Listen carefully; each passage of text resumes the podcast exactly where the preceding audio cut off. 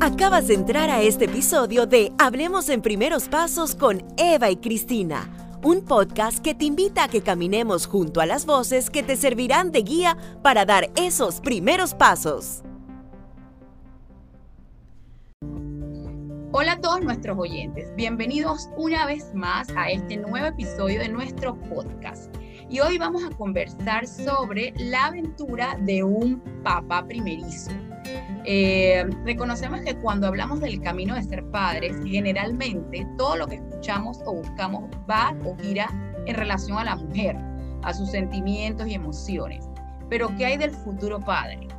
El hombre también vive muchas emociones en relación al nacimiento de su bebé, tiene sus propios temores, alegrías, preocupaciones que son igual de importantes que los de la futura madre. Y para hablar de este tema, tenemos hoy un invitado súper especial que justamente está viviendo esta etapa tan hermosa. Él es emprendedor, es chef, presentador y es papá primerizo. Alexis Citón, bienvenido. Y antes de entrar en materia, cuéntanos un poco sobre ti. Hola a todos, hola. Eh, primero que todo, soy gran amante de los podcasts. Me distrae mucho cuando manejo.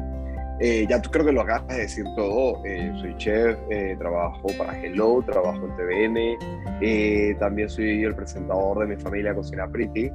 Y bueno, me pueden ver en las redes sociales, arroba Alexis y Chef. Y bueno, soy papá primerizo. Ya creo que lo acabas de mencionar todo.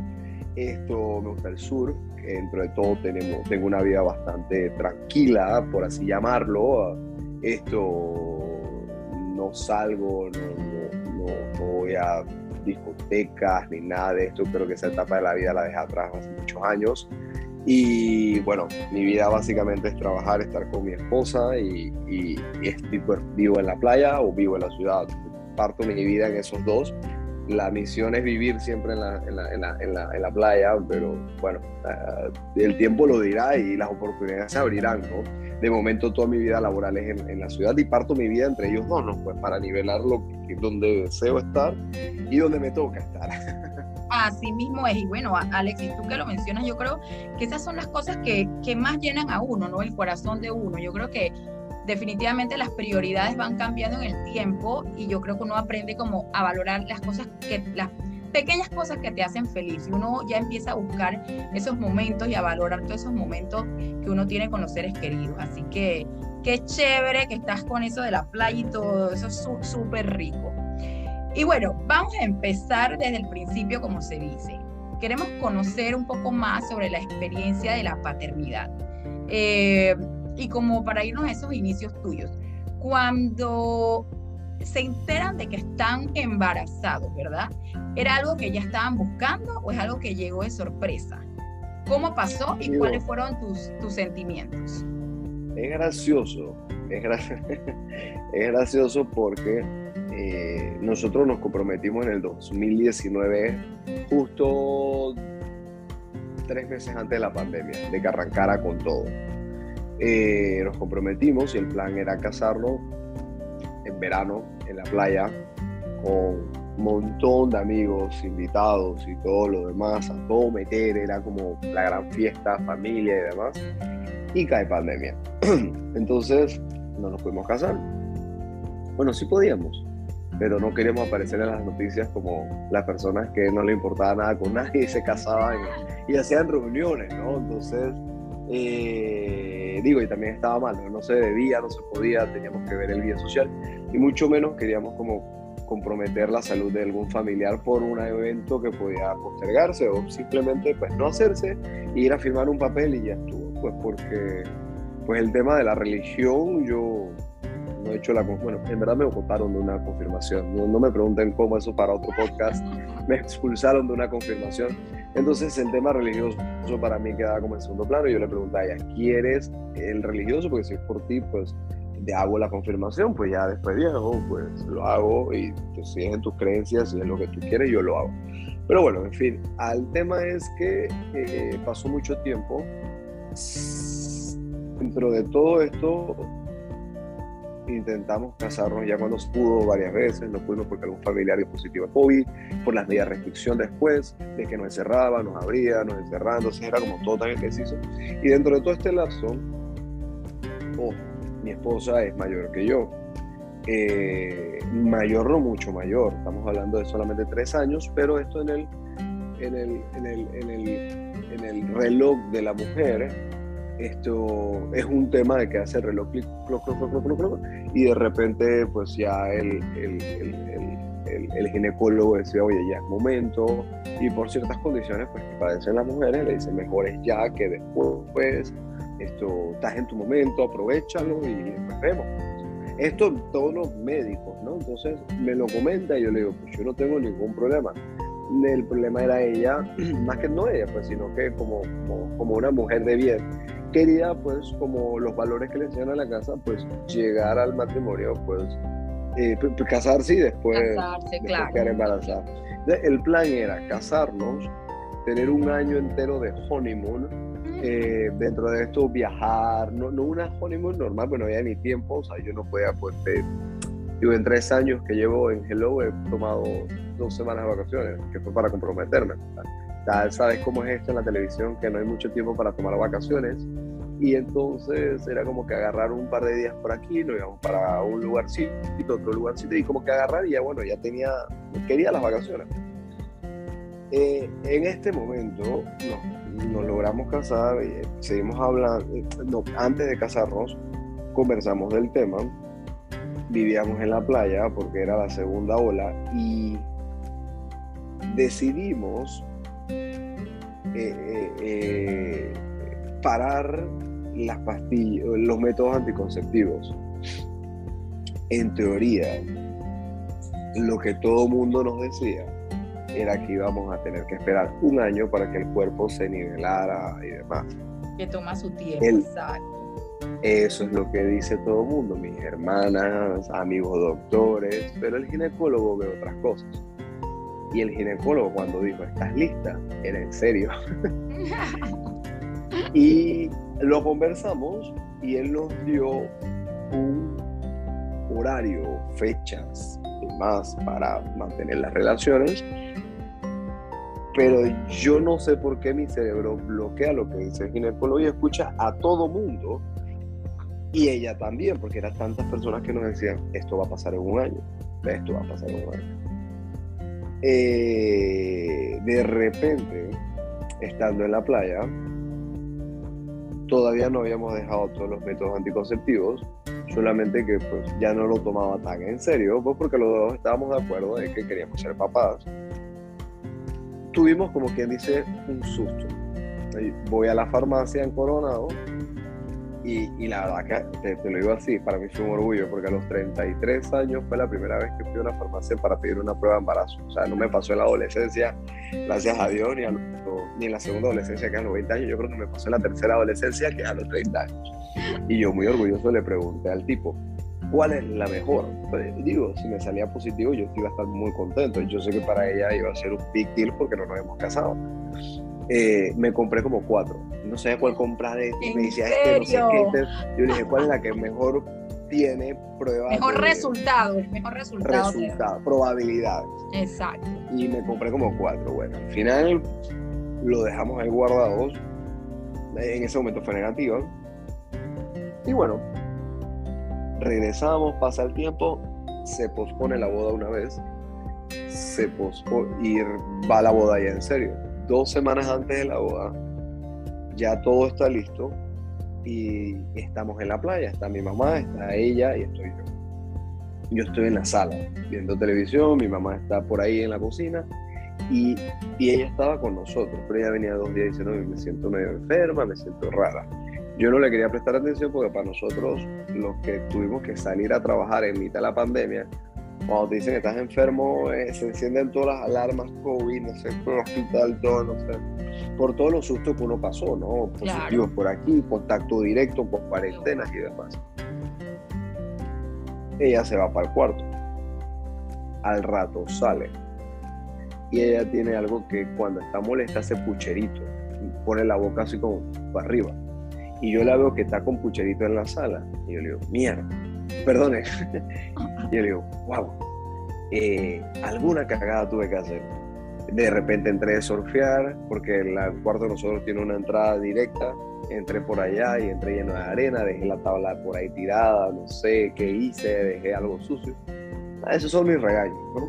Digo, al final, eh, si no te molesta no es mujer, ¿no? Si no, no te regañan tampoco. Digo, yo no salgo no hago nada, pero bueno, ellos me regañan es por dejar las cosas tiradas. Y yo soy bien ordenado. Para ser hombre soy muy ordenado.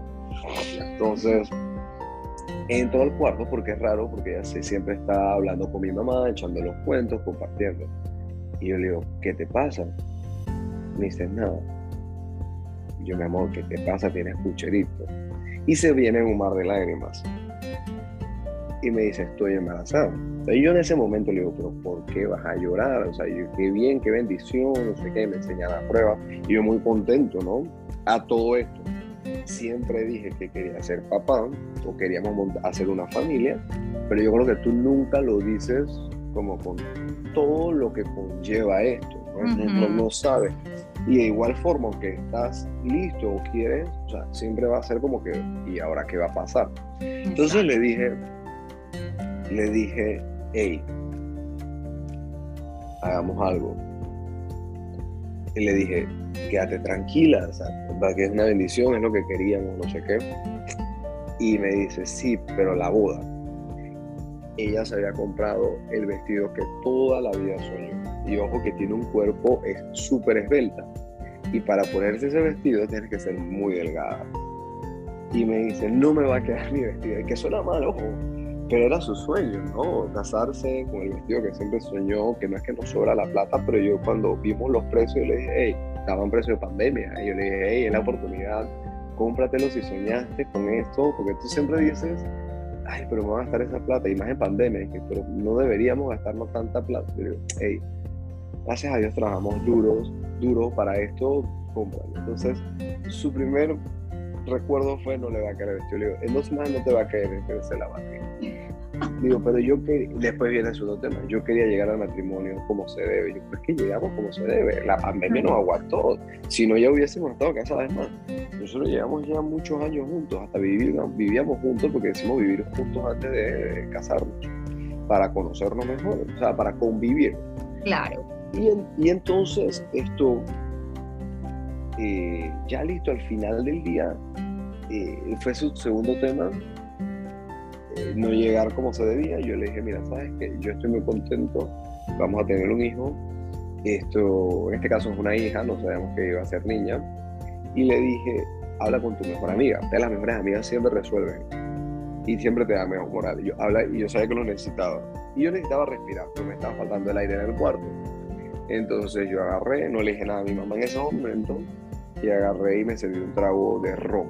Eran como las 4 de la tarde, 4 o 3 de la tarde, y caminé para la playa. Recuerdo que se me salió una lágrima. Más que todo era como el susto y la felicidad mezclada y el trago de ron a las 3 de la tarde.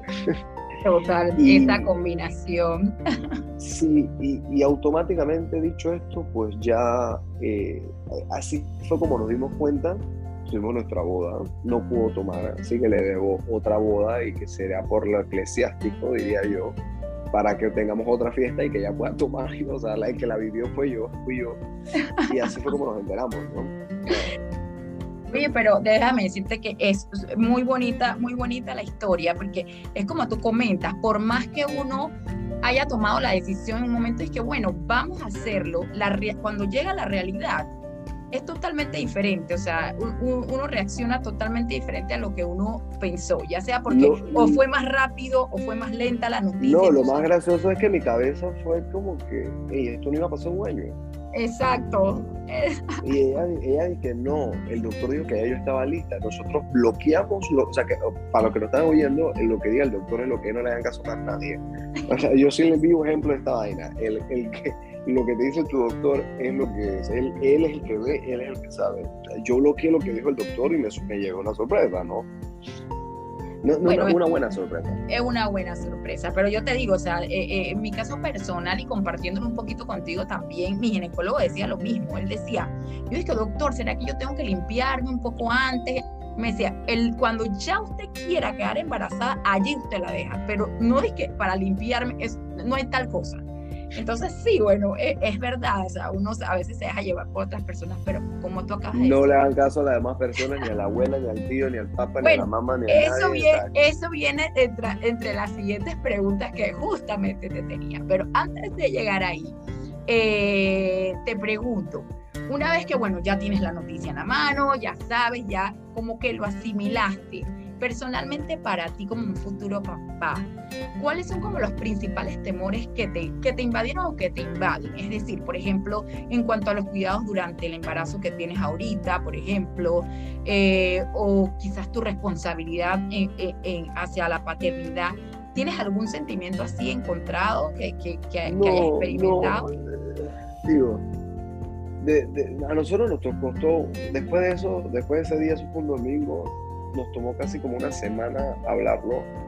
Fue como que fuimos a, la clínica, y le, le, di una clínica con la cual yo, yo trabajo y le, que me hacía mis pruebas de COVID, tenía su prueba de embarazo y le dije, por favor, guárdeme el secreto lo más posible.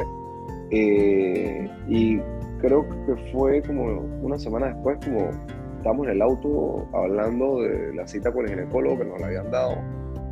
Eh, y yo le dije, vamos a cenar y ahí fue como que logramos, o sea, pasó una semana como para que habláramos, cada quien se dio su distancia y pensó en lo que tenía que pensar.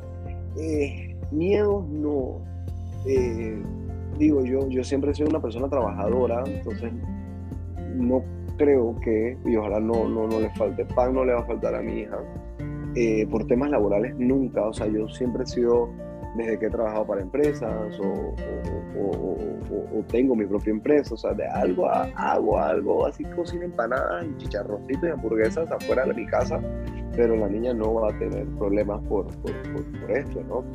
Eh, lo que sí siempre dije fue que mi hijo iba a tener las mismas, las mismas oportunidades de vida que yo tuve, que me dieron mis padres. Yo tuve la oportunidad de salir al extranjero y estudiar afuera y ver el mundo y tomar una decisión si vivir en Panamá o vivir afuera porque había tenido las herramientas necesarias. Dicho esto, lo único que me enfocaba era, o me enfoca, o si me enfocaba era eh, en trabajar, en ahorrar. Sentimientos casualmente eh, no tenía. O sea, emoción sí, no me pierdo ningún ultrasonido jamás porque quiero ver, me emociono cuando veo esa cosita y demás. Mm, Pero hay que recordar que a los padres, nosotros los hombres no las tenemos en, nuestro, en nuestra barriga. O sea, no tenemos esa conexión de que un ser vivo está dentro de ti. Hasta que ella empieza a patear la barriga, a tocar la barriga. Entonces, por mucho tiempo, creo que los dos primeros trimestres, eh, hasta este trimestre que la sentí que, que, patea, que toca la barriga y que veo en las noches, en la madrugada, estoy dormido y me pone la mano porque ella está para que yo la sienta, no tienes muchos sentimientos y yo en un momento me sentí mal. Yo decía, oh, soy mal padre. El primer sentimiento que me vino, o el primer razonamiento que me vino fue, ahorra todo lo que puedas.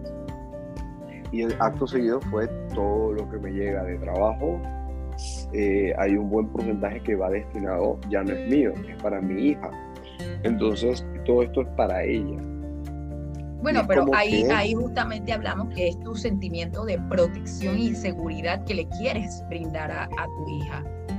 Exacto, y, y, pero yo me sentía mal porque no tenía como que esa llama en mi corazón, como que es el servicio. Entonces, estaba yo grabando mi familia cocina pretty en temporada y me voy a tomar un break al camerino y me contó Pauline y me pregunta cómo estás cómo está tu y me sincero con él y le digo no tengo sentimientos y eso me, me, pone como un poquito mal y él me dice no lo vas a tener porque tú no tienes tú no tienes ese ser vivo dentro del cuerpo y yo le dije lo único que he tenido es este grado de ahorro de protección y demás ese es el sentimiento del hombre, estás bien y que no te dé pena decirlo. Nosotros, porque culturalmente nos inculcaba, el hombre es el proveedor y el hombre es el que tiene que velar por la protección del hogar, ese es el sentimiento que nos llega, el sentimiento de ahorrar y demás. Y que, ojo, pueden haber otros sentimientos y están bien. Simplemente a mí me daba un poquito como de pena o de pesar este sentimiento,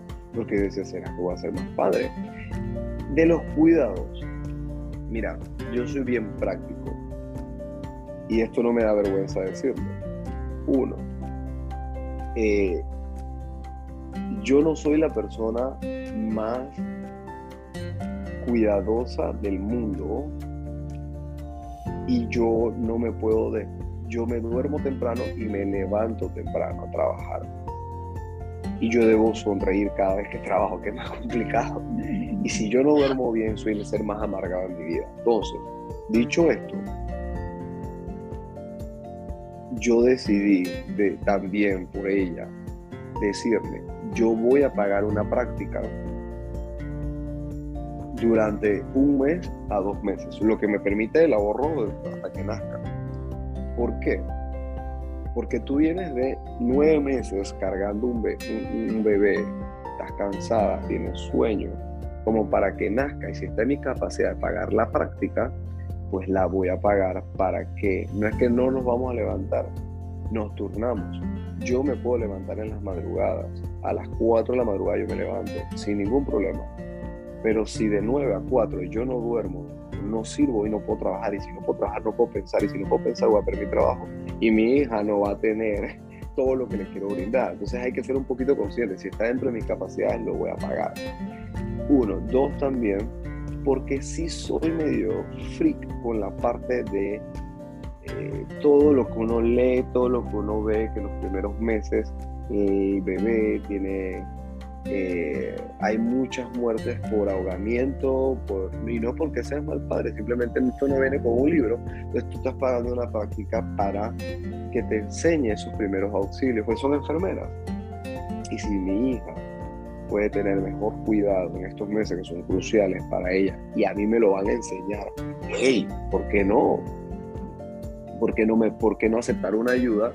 ¿Y por qué no darle ese detalle a mi esposa que debe estar muy cansada cuidando al bebé, a la, bebé o llevándola en su, en su vientre durante nueve meses, que no es cosa fácil.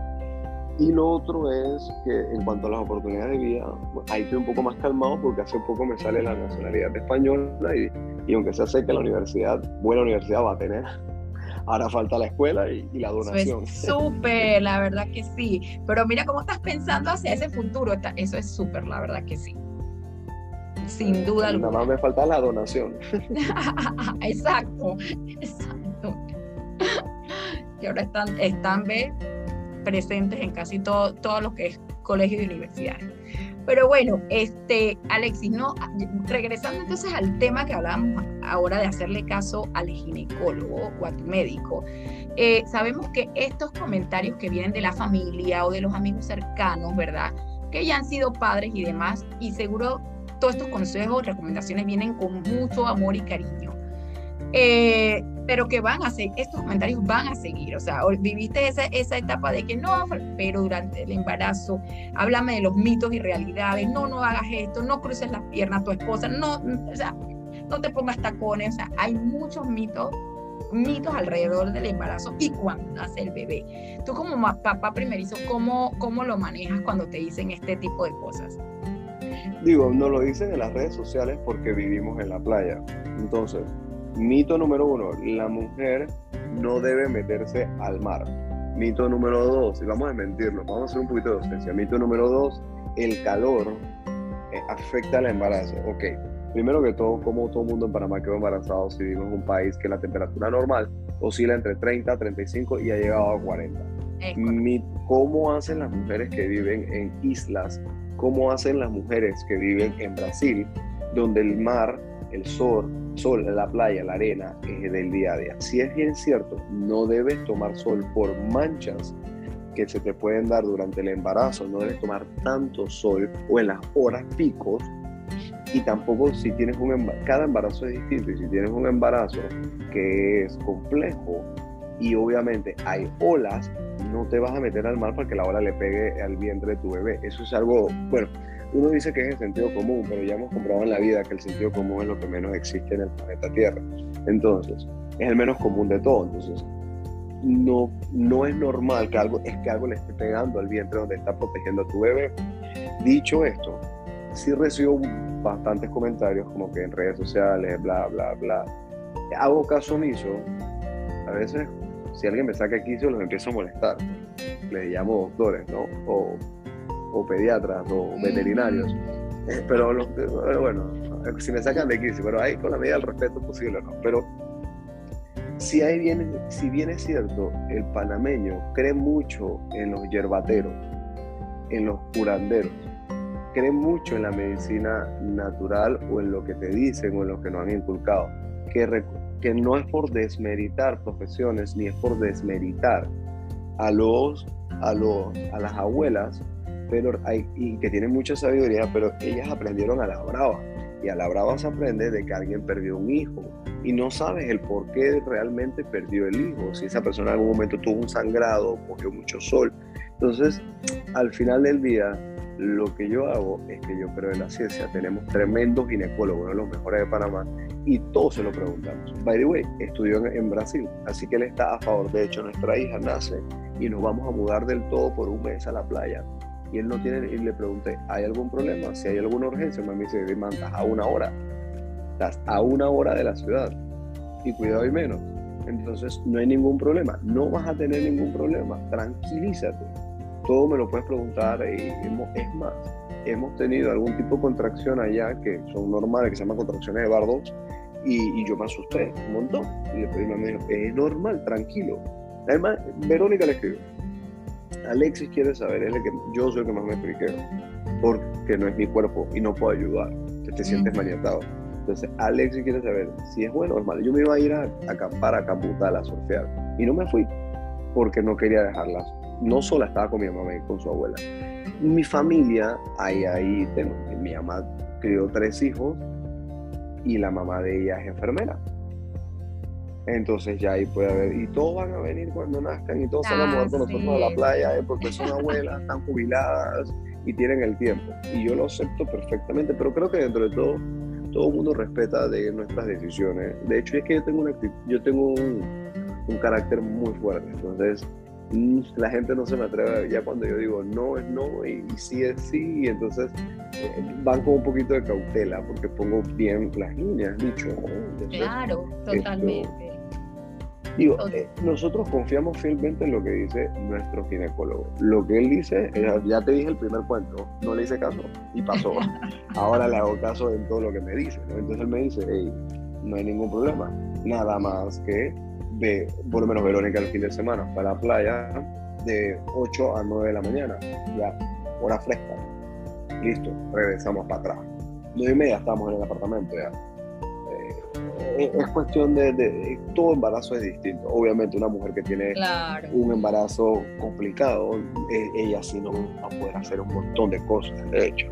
Claro, y por eso dicen que cada, cada experiencia es única y cada persona debe vivir su experiencia y no, si podemos escuchar consejos, recomendaciones, está bien, pero cada uno debe vivir su experiencia y manejar su experiencia como, como uno considere, ¿no? O sea, eh, eh, a mí me pasó, por ejemplo, con mi hijo, cuando estaba bebé, mi pediatra dijo, la comida, eh, la, comida complementaria arranca a los seis meses. Hasta ese momento es tu leche materna. Entonces yo estaba con mi leche materna y llega mi mamá, llega mi suegra a los cuatro meses que le quieren dar un bocado de sopa, no me acuerdo qué era lo que le querían hacer, un puré de no sé qué. Yo decía, no, no porque yo a ustedes les dije, mami, tú me diste perfecto, pero un doctor dice que es a los seis meses. Entonces yo a mi bebé le quiero dar su comida complementaria a los seis meses, no a los cuatro. Entonces, ¿sabes? Y obviamente tú sabes que esto viene con todo el amor, pero uno vive su experiencia de acuerdo a lo que uno considera que es lo mejor en ese momento, ¿no? Y siguiendo obviamente... te pongo otro ejemplo. Hace poco me escribió una persona que me dijo, creo que tuvimos eclipse la semana pasada, pero que fue, esta semana, no recuerdo. Eh, y me dice, chef, que su esposa no salga porque hay eclipse. En verdad busqué y todo para no ser tan ignorante. O sea, no hay que pecar tampoco, pero no me hace sentido que el que va a ser el eclipse, ¿no? Pero imagínate, sí, te Pero eso sí es cierto, y, esto es un poquito ligado con la pandemia. Eh, nosotros somos un país actualmente que creemos en cualquier mito antes de creer en ciencia. Yo he decidido toda la vida creer en ciencia yo creo en la ciencia, creo en el porqué de las cosas. Claro, claro. Bueno, eso así es y bueno, es como te digo, uno todo lo hace en función de proteger al ser que uno lleva, ¿no? Entonces ahí tú agárrate de tu médico y junto con tu esposo, ustedes con Veros van adelante, seguro que sí. Y Alex, Alexis, del recorrido que llevas hasta ahora, ¿qué es lo que más te ha gustado de esta etapa del embarazo y qué es lo que menos te ha gustado? Mira, esto ya es un tema de, de que trabajo en la televisión. La etapa más bonita fue que cuando nos lo reservamos, los, creo que fueron los tres primeros meses, porque íbamos al mall o a cualquier lugar a hacer cualquier mandado y nos metíamos a las tiendas, a los departamentos de bebé. Y soñábamos con, con comprarle la ropita. Y era como una especie de juego, ni nuestros padres sabían. Y éramos como, mira esto y no sé qué, y quería yo comprarlo y quería, no sabemos qué era, si era niño, niña, esto, y era como un juego y la gente no se metía tanto en, en, el embarazo que compraba o, o, que hacíamos y que no hacíamos. Creo que era, que era, era un poquito. Lo, lo peor fue, y te cuento, es escuchar tanto sobre coches, unas colchones, eh, colchones, bebé crece, eh, colecho, eh, el porteo, el porteo no, no, no escuchaste del Ese no sé qué es y no quiero saber ya. no hablemos de eso. Y, y, de tantas variedades que había y de tanto y cada uno para qué era y los coches y las cunas y todo, entonces para acá. Y dentro de todo eso que yo estaba abrumado de tanta información, habían personas que se, ojo, se acercaron a mí con buenos, buenos, buenos sentimientos y, y, y con ganas de darme su experiencia y me agarraban en las tiendas y a pesar de todos los speech que ya yo estaba escuchando, que a mí no me gusta ir a tiendas de ropa y a malls, y me empezaban a hablar sobre el corta uñas. Hubo una que me habló 45 minutos sobre los diferentes tipos de corta uñas que hay para los bebés. Y yo solamente quería decidir, yo solamente quería decidir qué, qué, qué coche o qué cuna comprar. Dentro de todo esto, fui a un lugar donde encontré la cuna perfecta y ya yo venía muy mentalmente cansado porque me habían tocado ese mismo día dos o tres señoras que me habían hablado entre 45 minutos de corta uñas, otra de que compró cinco o seis coches en su etapa de cinco o seis años por no elegir uno que era. Y, y estaba como agobiado de tanta información. Encuentro, encuentro la cuna que es como un transformer. Se convierte después tenía donde dormir la nana tiene donde dormir mi abuela, mi mamá, después se convertía en escritorio cuando él iba creciendo, era un todo en un transformer, por un precio razonablemente bueno, que no deja de ser costoso, pero era algo que no iba a votar a los dos años, que en teoría ya los niños son escapistas. Exacto. Pero, me, pero en ese momento estaba diciéndole que sí a todo. Y me después dije que sí y me doy cuenta al día siguiente que compré un colchón de 300 dólares. Ni siquiera mi colchón vale 300 dólares.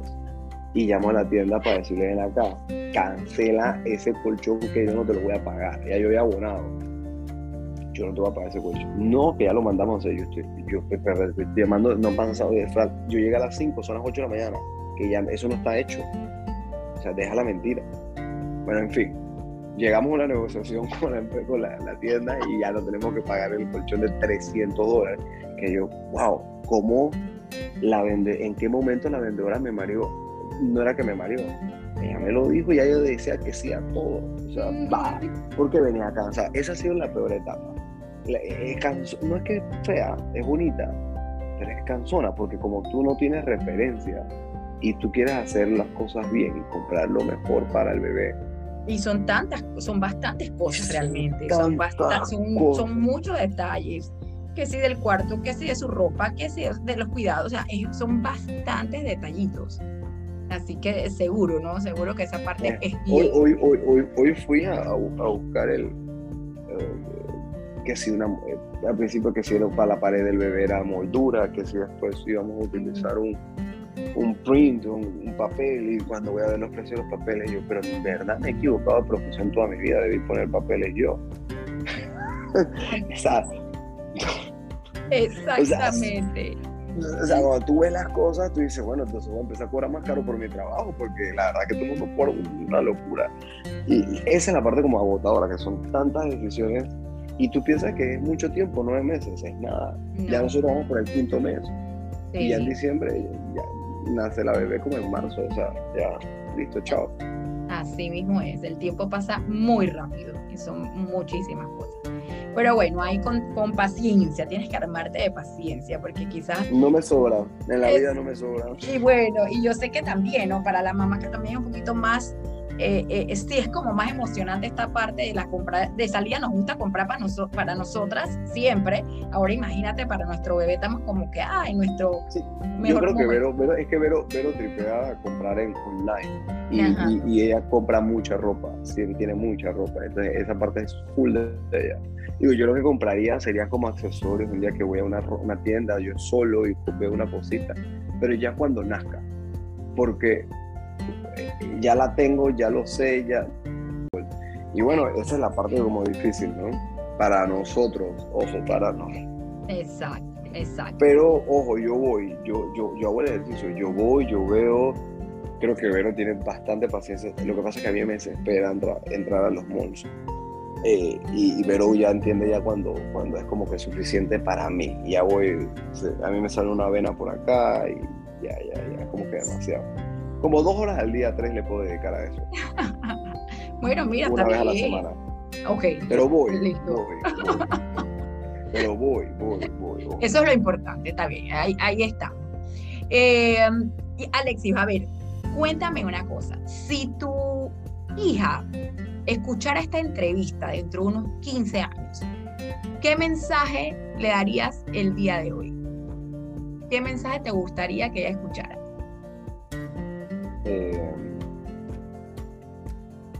Mira, que yo quisiera que ella supiera que desde que elegimos su nombre, la elegimos, elegimos su nombre para que fuese libre, para que tomara sus propias decisiones. Su nombre está basado en que pueda ser desde, si le da la gana, hippie, hasta la CEO de una multinacional, porque queremos precisamente eso que ella sea lo que vino al mundo a hacer, que tome sus propias decisiones siempre y cuando sean para bien y la vamos a apoyar siempre. O sea, que todo está pensado para que, y como hemos, nos hemos sentado a hablar y a conversar, para que fuese libre, pues, para que sea artística, para que sea numérica, para que sea bióloga, química, lo que sea que le guste, pero que nunca esté encasillada en un recuadro, ni en lo que nosotros esperamos de ella. Solamente esperamos de que ella sea libre y que sea una persona de bien y que tome sus propias decisiones siempre y que goce la vida como se debe gozar. Y que estamos haciendo todo lo posible para que ella tenga las oportunidades de vida necesarias para que ella precisamente, y no yo ni su mamá, pueda, eh, tome alguna decisión por ella. o sea, que sea ella. O sea, que cada quien en el mundo vive, viene con con una luz, con un ángel, y encontrarlo porque nuestros papás nos dicen, estudia esto, tú tienes que ser así. No, yo solamente te quiero dar las bases, las raíces, y espero que sea mil veces mejor que yo. Así es, me encantó. Muy, muy bello tu mensaje. Pregunta de rigor para ir cerrando.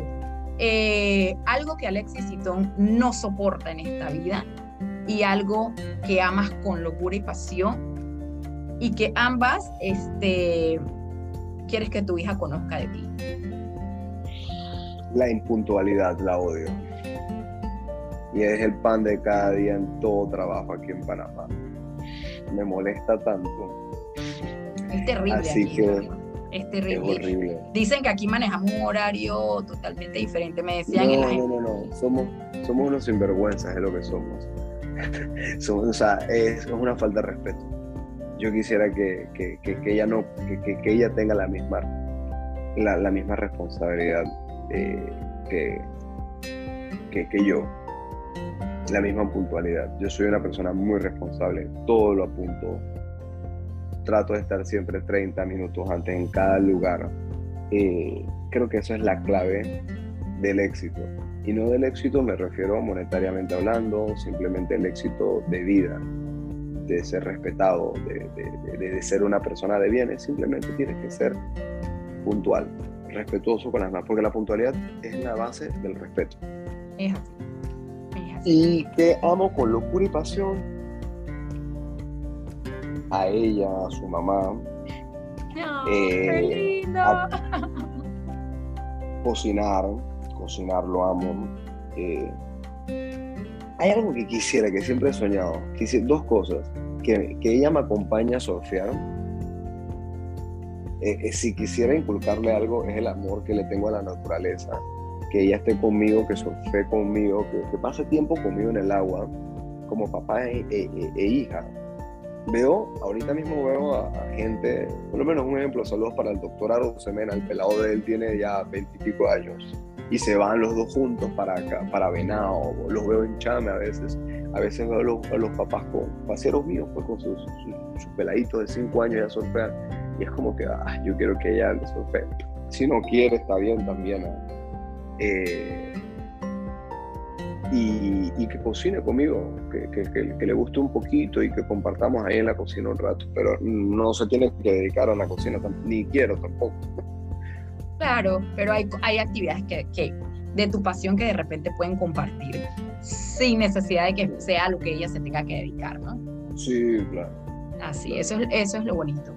Bueno, Alexis, mira, la verdad es que eh, me ha encantado muchísimo esta entrevista contigo. De verdad que la perspectiva desde la, del, del padre es muy diferente a la mamá. Y cuando, cuando hablamos de la maternidad y todo esto y de la paternidad, en verdad siempre se le habla es a la madre cuando el padre también tiene su rol y también tiene sus sentimientos que son totalmente válidos y que muchas veces dejamos de lado. Ojo, ojo, ojo. Creo que es, tenemos que aceptar nosotros los padres que nuestro rol es secundario. Y debemos, pero, y eso no nos hace menos ni más tampoco. Ni tampoco quiere decir que ese rol secundario va a dejarle todo el trabajo a la mamá. ¿Qué quiero decir con un rol secundario? El rol secundario más que todo es es que tú no la tuviste nueve meses dentro de ti. Por ende, ella, ella tiene una conexión más allá que nunca vamos a conocer con sus hijos. Nuestro deber es apoyarlas siempre, en todo momento. Responder siempre con buenas acciones.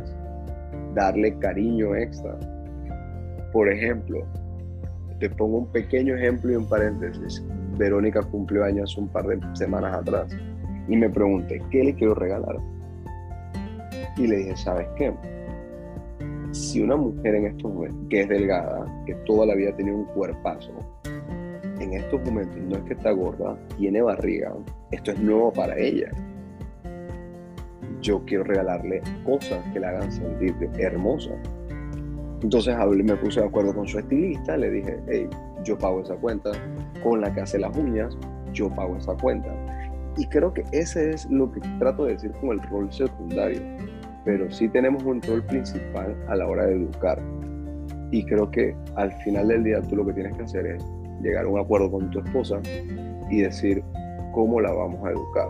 Un ejemplo, nosotros ya sabemos que nuestra base es que Maya vaya a ser libre, vaya a ser artística, vaya a ser lo que quiera ser.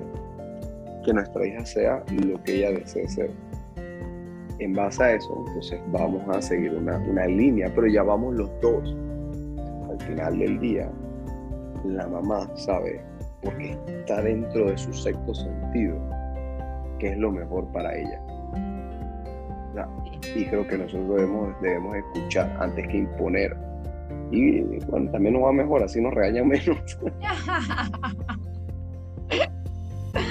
Estás clarito, eso es lo importante. Alex, de verdad que ha sido un placer, qué rico que hayas estado con nosotros. Y de verdad, bueno, a todas las personas que, que nos escuchan en nuestro podcast, eh, les, damos, les dejamos esta entrevista por acá de mucho interés para todos esos papás primerizos que sigue nuestro, nuestro canal de podcast. Espero que les haya gustado y cualquier información saben que pueden suscribirse a nuestra página de Primeros Pasos www.primerospasosweb.com. Alexis, nos vemos pronto. Felicidades. Abrazos, gracias. Abrazo muy grande. A la orden. Chao. Un abrazo a todos los que nos están escuchando. Gracias. Hasta pronto.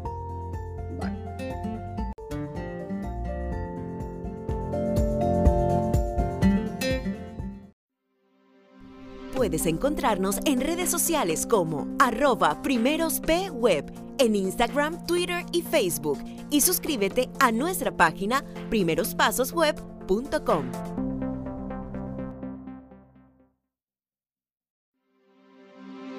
Espero que hoy este episodio te haya sido útil para todos esos primeros pasos que deseas dar.